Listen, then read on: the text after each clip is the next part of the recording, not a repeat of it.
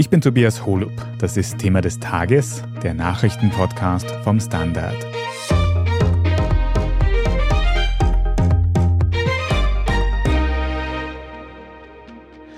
Das Leben in Österreich wird weiterhin immer teurer.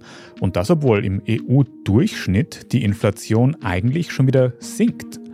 Was läuft also gerade hier in Österreich bei der Teuerungsbekämpfung schief? Darüber sprechen wir heute und wir schauen uns genau an, wieso uns am Ende des Monats immer weniger Geld im Börsal bleibt, während Energiekonzerne weiter Rekordgewinne schreiben. Wir fragen nach, was das Zinsniveau mit all dem zu tun hat und wann die Preise in Österreich wieder sinken werden. Erik Frei, Du analysierst für den Standard die Weltwirtschaft, aber auch die österreichische Wirtschaft. Und genau dort haben wir jetzt gestern gehört, dass die Inflation im Jänner wieder auf ein Rekordhoch gestiegen ist, obwohl es eben gegen Ende des letzten Jahres schon mal besser ausgesehen hat. Wie schaut denn die Inflation aktuell aus und warum entwickelt sich das jetzt wieder in die falsche Richtung? Ja, solche Inflationszahlen, die können hin und her hupfen manchmal, aber insgesamt ist sie weiterhin sehr, sehr hoch. Und es dürfte jetzt im Jänner noch besondere Faktoren gegeben haben, vor allem wiederum im Energiesektor. Da sind die Netzgebühren gestiegen, die ja doch einen beträchtlichen Anteil jeder Strom- und auch Gasrechnung ausmachen. Und die werden zwar durch die Regierung dann irgendwie wieder etwas abgefedert, aber das tritt erst im März in Kraft. Also jetzt im Jänner sind plötzlich diese Rechnungen gestiegen. Und wenn man das in den Warenkorb hineinrechnet, dann gibt es wieder einen Schub hinauf. Man darf aber nicht vergessen, auch andere Preise sind gestiegen. Und das merken auch alle, die im Supermarkt einkaufen, die in Restaurants gehen, die auch sonst ins Kino gehen, vieles andere machen. Also insgesamt merken wir, in Österreich steigen die Preise. Und das schlägt sich halt auch in diesen Inflationszahlen nieder. Mhm. Und kann man sagen, wie sich die Inflation quasi aufteilt? Sind das zum Großteil diese gestiegenen Energiekosten, die wir alle sehr direkt merken, oder ist das wirklich gleichmäßig über alle diese Kosten verteilt? Es sind sicher auch die anderen Preise, die in Österreich eine große Rolle spielen. Und das hat mein Kollege Andras Schigetwari in einem Artikel jetzt sehr genau ausgearbeitet. Die sogenannte Kerninflation, wo Energie und Lebensmittel herausgerechnet werden, weil die relativ viel schwanken, die liegt in Österreich auch höher als in anderen europäischen Staaten. Das heißt, wir merken, bei uns gibt es einen stärkeren Preisauftrieb. Wodurch entsteht der? Geschäfte, Unternehmen, die versuchen ja immer möglichst viel zu verdienen. Das heißt, die setzen die Preise so hoch an, wie es irgendwie geht, dass die Menschen bereit sind, das zu bezahlen. Und was wir nicht vergessen dürfen, in Österreich die Konjunktur läuft sehr gut. Die Arbeitslosenzahlen sind auf dem tiefsten Stand seit 15 Jahren. Den Menschen geht es gut. Sie haben auch Geld auszugeben und sie sind offenbar bereit, auch diese höheren Preise zu zahlen. Sie ärgern sich zwar darüber, aber sie werden nicht zu Hause bleiben. Die Unternehmer bleiben nicht auf ihren Waren und Dienstleistungen sitzen und dann steigen die Preise. Das ist ein allgemeiner Preisauftrieb, der in Österreich relativ stark ausgeprägt ist. Kann auch daran liegen, dass einige Jahre lang viele Preise nicht so stark gestiegen sind. Wenn man in anderen westeuropäischen Ländern essen geht, merkt man, da zahlt man meistens mehr als auch in Wien, außer in sehr teuren Restaurants. So kann man in Österreich noch immer recht günstig essen gehen und viele andere Sachen machen. Selbst in der Hotellerie gibt es immer wieder günstige Angebote. Das heißt, da gibt es auch Luft nach oben und sobald eine Inflation Inflation ohnehin im Laufen ist und die Unternehmer wissen, naja, die Leute sind bereit, das zu schlucken, weil sie ja ohnehin wissen, die Preise steigen, ist der Anreiz, den Preis wieder ein bisschen hinaufzusetzen, ziemlich hoch und ich glaube, das merken wir auch. Also wir haben da wirklich auf allen Ebenen eine spürbare Inflation. Jetzt hast du gerade gesagt, auch im Vergleich zu anderen Ländern ist das eben auffällig. Wie muss man sich das vorstellen im Vergleich mit anderen EU-Ländern, mit unseren Nachbarländern? Ja, da sind die Zahlen nicht immer ganz eins zu eins zu vergleichen. Die Berechnungsmethoden sind ein bisschen anders. Aber was auffällig ist, ist, dass im Jänner in der Eurozone die Inflation zurückgegangen ist. In Österreich ist sie gestiegen. Das heißt, allein von der Tendenz her merken wir, bei uns läuft etwas anders. Bei uns ist der Preisauftrieb stärker. Und das heißt, wenn das so weitergehen würde, dann würde Österreich auch ein bisschen ein teurerer Ort sein als vielleicht manche Nachbarländer. Du sagst, bei uns läuft etwas anders. Man könnte es vielleicht auch so sagen, bei uns läuft etwas schief, was die Inflationsbekämpfung betrifft. Was läuft schief? Ja, Sagen wir, es läuft anders. In einigen europäischen Ländern hat die Politik Maßnahmen gesetzt, um die Preise zu dämpfen, indem sie Deckel eingezogen haben, indem sie auch direkt subventioniert haben. Das wird von Ökonomen oft sehr scheel angeschaut, weil man damit in den Markt eingreift und weitere Verzerrungen auslöst. Zum Beispiel auch, wenn es um Energiepreise gibt, dann den Anreiz zum Energiesparen verringert. In Österreich ist das nicht geschehen und ich glaube, das war sicher nicht falsch. In Österreich wurde hingegen sehr stark stark insgesamt gefördert. Das heißt, die Menschen haben auf ihr Bankkonto Geld bekommen vom Staat, damit man ihnen hilft, mit dieser hohen Inflation umzugehen. Nun ist es aber so, wenn du mehr Geld in der Tasche hast, dann bist du auch bereit, mehr Geld auszugeben. Und das tut die Inflation nicht bekämpfen, sondern sie sogar ein wenig anheizen. Es schützt dich vor den Schaden der Inflation, weil du hast genug Geld, um die höheren Preise zu bezahlen, aber die höheren Preise gibt es trotzdem. Und wenn das sehr viele Menschen das Gefühl haben, haben, ich habe mehr Geld, ich gebe mehr aus, was man ja auch ein bisschen merkt, wenn man in den Städten herumgeht, sieht, wie Leute einkaufen, da wird nicht gespart. Ja, dann steigen die Preise umso mehr. Und ich glaube, beide dieser Effekt, die Art wie in Österreich, nämlich nicht nur gezielt den besonders Hilfsbedürftigen, sondern der gesamten Bevölkerung, Geld gegeben wurde, zu sagen, wir gleichen eure Extrakosten damit aus. Das ist das sogenannte Gießkannenprinzip, was ja auch von vielen Experten, Expertinnen kritisiert wird. Das hat sicher noch ein wenig zur höheren Inflation beigetragen. Mhm. Wenn wir jetzt darüber reden, dass die Inflation extrem hoch ist und einige Menschen ja auch wirklich Probleme haben, ihre Rechnungen zu zahlen, auch wenn es nicht der absolute Großteil ist, dann fällt sehr auf, dass in den letzten Wochen immer mehr Meldungen hereinkommen von Unternehmen, die Rekordgewinne machen. Aktuell zum Beispiel die OMV, dieser teilstaatliche unter anderem Ölkonzern in Österreich.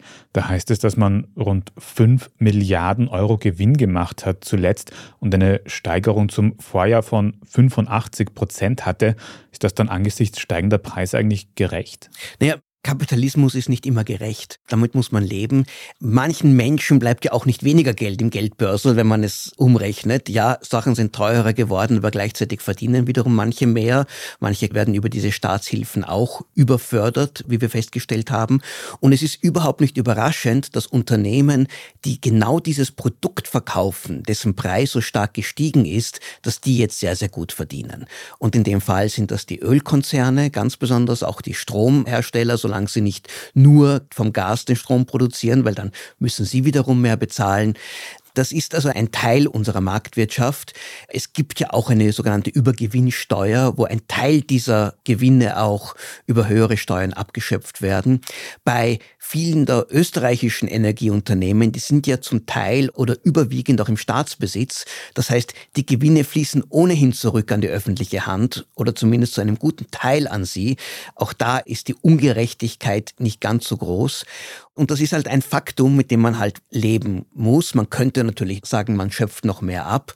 Gleichzeitig erwartet man von diesen Konzernen auch, dass sie in nachhaltige Energieformen hinein investieren. Das kann man von ihnen vielleicht noch stärker fordern, als sie es ohnehin tun. Und man muss es auch ein bisschen in Verhältnis setzen. Die OMV hat, soweit ich das richtig berechne, ist der Gewinnanstieg im vergangenen Jahr, diese 85 Prozent sind ungefähr 1,9 Milliarden Euro.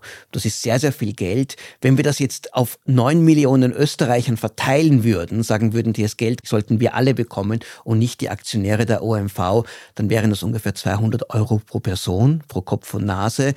Das ist ordentlich, aber würde jetzt auch das Problem der Inflation und der höheren Lebenshaltungskosten auch nicht lösen. Die Staatshilfen, die jeder bekommen hat seit dem vergangenen Jahr, sind auch deutlich mehr. Also ich glaube, die Frage, den einen geht's schlecht, dem anderen geht's gut, müssen wir etwas daran ändern. Wenn wir es akzeptieren, dass wir in einer Marktwirtschaft leben, dann ist das ein Faktum, das man anerkennen muss. Und profitieren tut auch der Staat tun zum Teil auch österreichische Aktionäre, die ja auch zum Teil jetzt auch nicht alle ganz reich sind, sondern zum Teil auch für ihre Altersvorsorge vorgesorgt haben. Und es wird auch nicht so bleiben.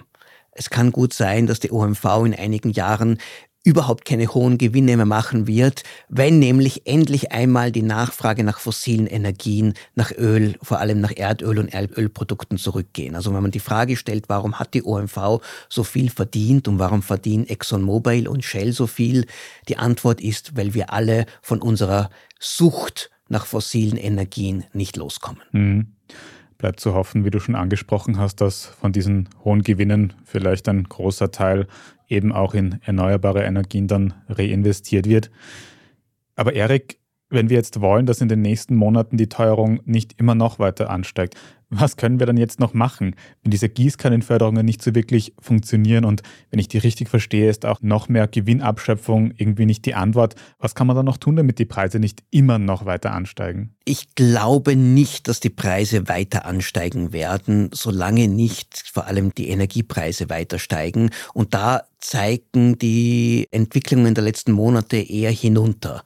Gaspreis ist gefallen, der Ölpreis dürfte nicht weiter steigen, auch weil sich ja insgesamt die ganze Weltkonjunktur eingebremst hat, auch aufgrund der hohen Kosten. Andererseits wiederum, wenn man nach China schaut, dort ist diese sehr strikte Anti-Covid-Politik vorbei, die chinesische Wirtschaft wird wieder anspringen, dadurch könnte es da zumindest beim Öl wieder einen Auftrieb geben. Aber ein neuer Inflationsschub ist nicht in Sicht. Die Ökonomen sagen eher einen Rückgang voraus. Jetzt keinen dramatischen, aber doch einen, dass der Preisanstieg zurückgeht. Steigen werden die Preise aber trotzdem weiter. Das ist eigentlich unvermeidbar. Und was kann der Staat dagegen tun? Er kann nicht wahnsinnig viel hier tun, außer wenn er wieder irgendwie direkt eingreift.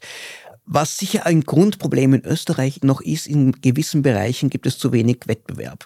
Zum Beispiel im Einzelhandel, im Lebensmittelhandel. Da haben wir eigentlich nur drei große oder drei oder höchstens vier große Anbieter. Wenn es da mehr Wettbewerb gäbe, dann würden vielleicht auch dann die Preise auch eher wieder schneller sinken. Da könnte, sagen wir, die Wettbewerbsbehörde wieder versuchen, etwas aggressiver oder etwas härter aufzutreten. Aber das ist auch nur eine langfristige Strategie. Insgesamt müssen wir damit leben, dass auch in dem Jahr 2023 wir mit einer ausgeprägten Inflation leben werden. Irgendwann gewöhnen sich die Menschen dran und man kann davon ausgehen, irgendwann geht diese Inflation auch wieder zurück. Auch weil ja andere Institutionen, so wie die Europäische Zentralbank, sehr wohl hier Maßnahmen setzen. Welche Maßnahmen das sind und vor allem, wie gut sie funktionieren, das werden wir jetzt dann gleich noch ausführlicher besprechen. Aber vorher machen wir eine kurze Werbepause. Wir sind gleich zurück. Frisst die Inflation mein Erspartes auf? Soll ich mein Geld in Aktien stecken? Und wie funktionieren eigentlich Kryptowährungen? Im neuen Standard-Podcast Lohnt sich das? sprechen wir über alles rund ums Thema Geld und Geldanlage. Wie man in Aktien investiert und was genau hinter einem NFT steckt, im Gespräch mit ExpertInnen gehen wir jede Woche diesen und vielen weiteren Fragen auf den Grund. Lohnt sich das? Der Standard-Podcast über Geld findet ihr auf der Standard.at und überall, wo es Podcasts gibt. Erik, jetzt hast du schon gesagt, dass gerade wenn wir ein bisschen aus Österreich hinausschauen, die Notenbanken und diese Zinsanhebungen in letzter Zeit auch ein ganz wichtiger Schritt im Kampf gegen die Inflation sind. Wir haben ja jetzt letztes Jahr schon einige Zinsanhebungen gesehen. Und die Inflation ist aber in Österreich jetzt im Januar eben wieder gestiegen. Muss man also sagen, dass diese Zinsanhebungen, wie wir sie in den USA und eben auch in Europa gesehen haben, nicht funktionieren gegen die Inflation? Bisher hat es in den USA schon funktioniert. Dort hat man bereits eine Trendwende bei der Teuerung gesehen, wobei die USA auch ein bisschen eine andere Situation haben, weil sie weniger Energie importieren und vor allem kein Gas importieren aus Russland. Also dieses eine Problem, das Europa hat, haben die USA nicht. Aber auch in Europa kann man davon ausgehen, dass die doch deutlich angezogenen Zügel in der Geldpolitik sich auf die Teuerung auswirken werden, vor allem indem sie die gesamte Konjunktur dämpfen und möglicherweise auch die Wirtschaft an den Rand einer Rezession bringen. Und wenn die Wirtschaft nicht mehr so stark wächst, weil Kredite teurer geworden sind, weil die Menschen dann auch eher sparen, weil sie wieder etwas Geld bekommen in den Sparformen, dass dann auch die Preise nicht mehr so schnell steigen. Das Ziel einer Notenbank ist es aber nicht jetzt von einem Tag auf den anderen die Inflation zu halbieren, das geht nicht, sondern eine sogenannte weiche Landung zu erreichen, dass die Inflation langsam zurückgeht, ohne dass die Konjunktur abgewürgt wird. Und dafür muss man dann dieses Zinsinstrument sehr sorgfältig, vorsichtig einsetzen. Im vergangenen Jahr wurden die Zinsen auch sowohl von der Federal Reserve in Washington als auch von der EZB sehr sehr, kräftig angehoben. In diesem Jahr rechnet man mit weiteren Anhebungen, aber deutlich weniger stark, weil man jetzt sich langsam Sorgen macht, dass dann die ganze Wirtschaft zu einem Stillstand kommt. Und das Wichtigste bei den Notenbanken ist, dass sie die Inflationserwartungen dämpfen. Das Gefährlichste in der Inflationsentwicklung ist, wenn die Menschen glauben, die Inflation wird ohnehin weiter steigen. Also jedes Unternehmen sagt, ich erhöhe meine Preise, jede Gewerkschaft sagt, ich fordere noch höhere Löhne, weil ich muss mich darauf einstellen, dass das Leben immer teurer wird. Und das passiert dann, wenn man das Gefühl hat, dass die Notenbanken untätig sind. Das heißt, die Notenbanken versuchen zu signalisieren, wir tun was, wir werden die Inflation in den Griff bekommen, macht euch keine Sorgen, in spätestens zwölf Monaten sind die Preise wieder viel stabiler als jetzt. Und wenn das gelingt, wenn sie das überzeugend machen können, durch ihre Taten, aber auch durch ihre Worte, dann wird das zu einer Art sich selbst erfüllenden Prophezeiung, wo dann die Unternehmen und die Menschen sagen, okay, so ein großes Problem wird die Inflation dann langfristig nicht mehr sein. Ich kann auch mit etwas weniger derzeit auskommen. Also bis wann könnten wir dann konkret diese Zinserhöhungen irgendwie spüren? Ich glaube, es geht um den Zeitraum bis zum Jahresende, also im Laufe dieses Jahres. Und das Entscheidende wird sein, was ist die Inflation in genau einem Jahr? Wenn sie weiterhin in diesem Bereich über 10 Prozent liegt, dann hat die EZB versagt, dann ist es keine Frage. Und dann wird es auch noch viel schwieriger sein, diese Inflationserwartungen zu dämpfen. Wenn es ungefähr im Sommer wirklich eine deutliche Trendwende einsetzt oder noch früher und bis zum Jahresende man sagen kann, ja, die Inflation war hoch, aber wir haben den Großteil jetzt hinter uns gebracht, dann hat sie letztlich das Ziel erreicht. Das echte Ziel, das sie hat, die Inflation nämlich auf wieder unter zwei Prozent zu drücken, das wird länger dauern. Wir werden mindestens in einem Jahr von jetzt nochmal dazu podcasten und wahrscheinlich auch darüber hinaus. Jetzt ganz aktuell ist übrigens noch eine Meldung hereingekommen, dass die Europäische Zentralbank eben genau heute den Leitzins auch nochmal um 0,5 Prozentpunkte anhebt. Mittlerweile ist er schon bei 3 Prozent. Aber habe ich das jetzt richtig verstanden, dass du vorher kurz gesagt hast, in den USA geht es der Wirtschaft und vor allem auch der Inflation relativ gut? Man muss aufpassen, die Inflation ist nicht der einzige Indikator einer Wirtschaft. Eine hohe Arbeitslosigkeit ist für die Menschen, die betroffen sind, viel schlimmer als steigende Preise. Eine hohe Inflation ist oft das Zeichen einer sehr starken, einer florierenden Wirtschaft. Etwas, was wir auch in Österreich jetzt erleben.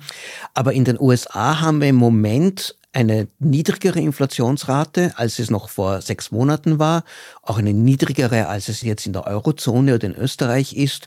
Und das Wirtschaftswachstum hat zwar nachgelassen, aber die Wirtschaft wächst dort auch noch immer weiter und die Arbeitslosigkeit genauso wie in Europa, genauso wie in Österreich ist in den USA noch immer sehr, sehr niedrig. Überall das Problem ist nicht die Arbeitslosigkeit, sondern der Arbeitskräftemangel, dass viele, viele Unternehmen keine Arbeitskräfte finden, sowohl gut ausgebildete als auch solche, die für einfachere arbeiten. Und das ist, glaube ich, eigentlich das Allerwichtigste für eine Wirtschaft und für eine Gesellschaft, dass die Menschen, die arbeiten wollen, auch arbeiten können. Mhm. Wenn wir über die Wirtschaft von europäischen Staaten und von den USA reden, dann muss ich denken an eine Meldung, die mich in den letzten Tagen besonders überrascht hat, nämlich dass es der russischen Wirtschaft trotz des russischen Angriffskriegs in der Ukraine überraschend gut geht muss man dann eigentlich sagen, dass wir da so eine Art Wirtschaftskrieg zwischen dem Westen und Russland gerade verlieren? Also, dass es der russischen Wirtschaft gut geht, das würde ich nicht unterschreiben. Die russische Wirtschaft hat voriges Jahr einen deutlichen Einbruch erlebt, viel, viel höher als irgendein westeuropäisches Land. Dort ist wirklich das Bruttoinlandsprodukt deutlich gesunken, was in Europa sonst nirgendwo der Fall war. Und man darf den russischen Zahlen auch nicht ganz trauen. Also das, was aus Moskau gemeldet wird, muss nicht unbedingt stimmen. Was aber stimmt, ist, dass es den Russen gelungen ist, von diesen Sanktionen sich relativ gut zu schützen, indem sie sich von der Weltwirtschaft mehr oder weniger abgekoppelt haben. Die Folgen davon sind so, dass jetzt im Moment die Arbeitslosigkeit nicht gestiegen ist, dass die Preise zwar sicher dort auch gestiegen sind, aber dass die Menschen sich noch das Wichtigste alles auch noch kaufen können. Längerfristig hat die russische Wirtschaft wahrscheinlich sehr große Probleme, weil sie Absatzmärkte verlieren, auch das Gasgeschäft in Europa und vor allem, weil sie ganz wichtige Produkte gerade im Hochtechnologiebereich nicht mehr einkaufen können. Die versuchen es sich zwar über China Ersatz zu schaffen, aber das funktioniert oft nicht ganz so gut. Also die Prognosen für die russischen Wirtschaft bleiben weiterhin sehr schlecht, aber der Kollaps mit dem manche vielleicht am Anfang gerechnet haben, nachdem die ersten Sanktionen verhängt wurden im Frühjahr 2022, der ist nicht eingetreten und den wird es auch nicht geben. Trotzdem, wenn ich die Wahl habe, selbst in den ärmeren der EU-Staaten heute zu leben oder in Russland, vor allem in der russischen Provinz, wo die Armut ganz, ganz hoch ist, glaube ich, geht es uns hier in der EU noch immer deutlich besser. Doch das müssen wir, wie du sagst, ein bisschen langfristiger und diffiziler uns anschauen.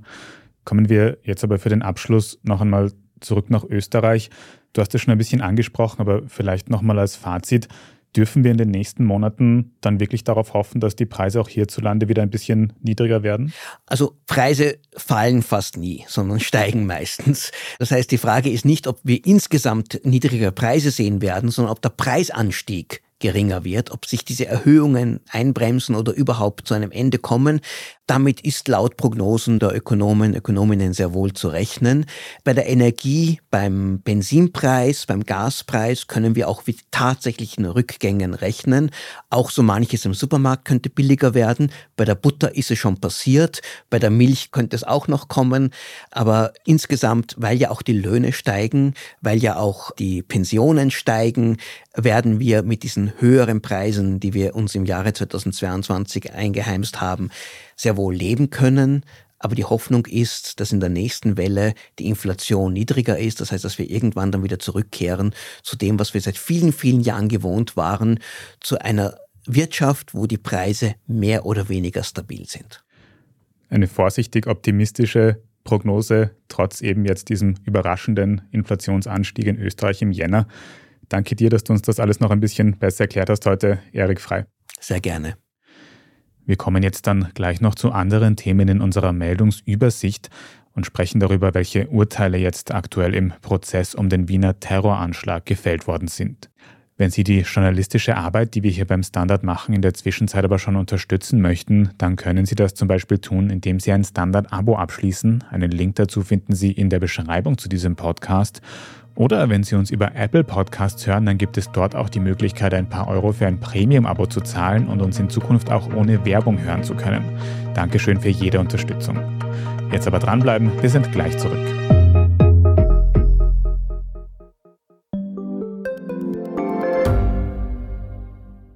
Ich bin die Franziska. Ich bin der Martin. Und wir wollen besser leben. Lohnt sich 10.000 Schritte zu gehen jeden Tag? Ist das Großraumbüro wirklich so schlecht wie sein Ruf? Spoiler, ja. Bringt's was, Intervall zu fasten?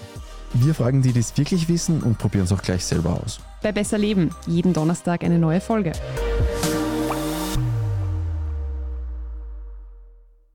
Und hier ist, was Sie heute sonst noch wissen müssen.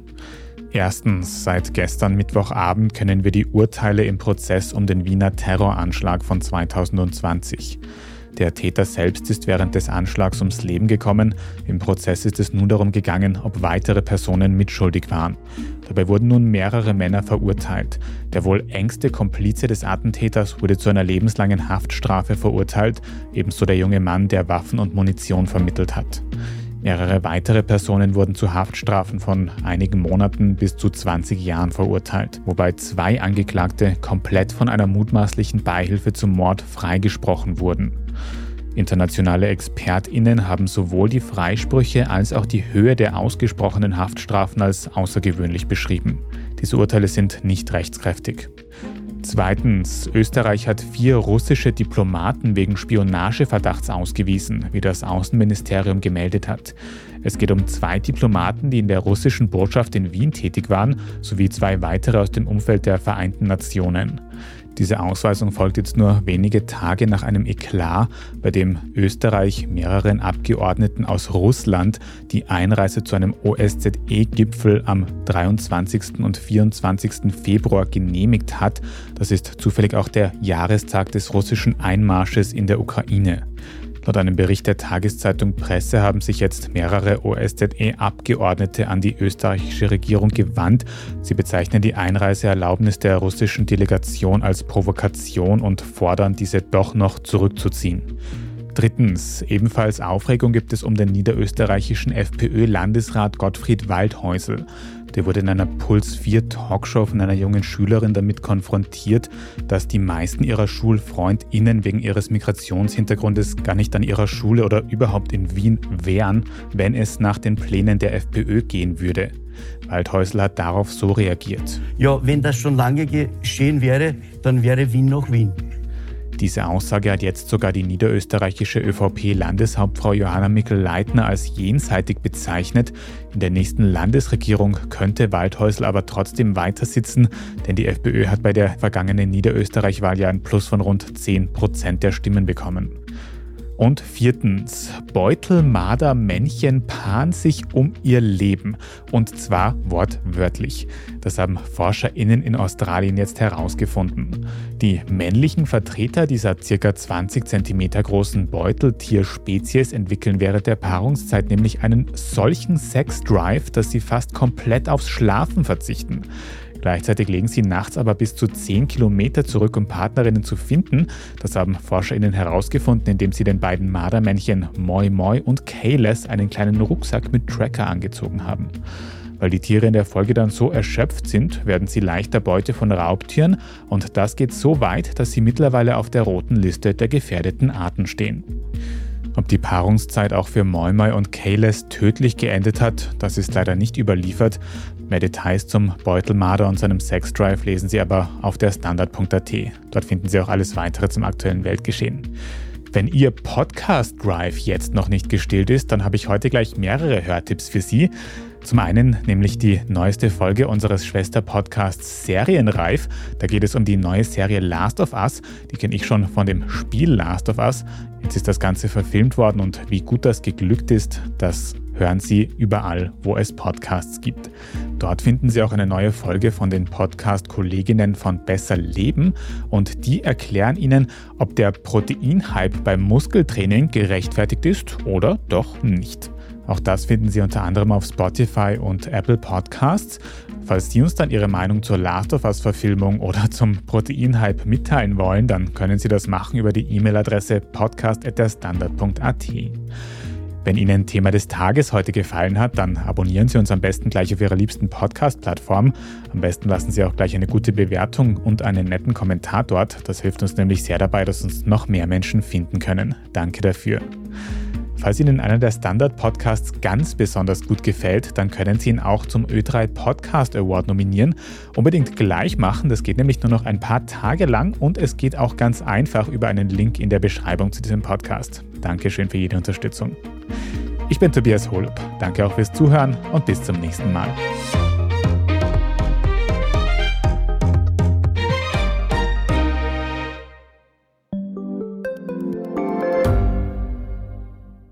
Ich bin Doris Prisching. Und ich bin Michael Steingruber. Und gemeinsam sind wir Serienreif. Das ist der Standard-Podcast über die spannende Welt der Serien. Genau, bei uns erfahren Sie faszinierende Details über House of the Dragon und die Ringe der Macht. Und restlos alles über satanische Spiele in Stranger Things. Wir widmen uns Seriengrößen von Obi-Wan Kenobi bis zu RuPaul. Und zerlegen die neueste Marvel-Serie. Wenn nötig. Serienreif, euer Streaming-Podcast jeden zweiten Donnerstag eine neue Folge.